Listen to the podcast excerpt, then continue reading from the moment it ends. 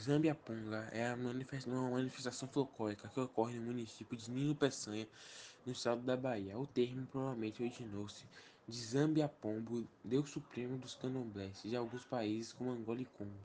Trata-se de um cortejo de homens mascarados, trajados com roupas coloridas e feitas com retalhos de panos e papéis de seda, que saem às ruas durante a madrugada do dia 1 de novembro, véspera do Dia dos Finados, dançando e acordando a população da cidade ao som de instrumentos de percussão como tambores, cuícas, búzios gigantes e até mesmo enxadas.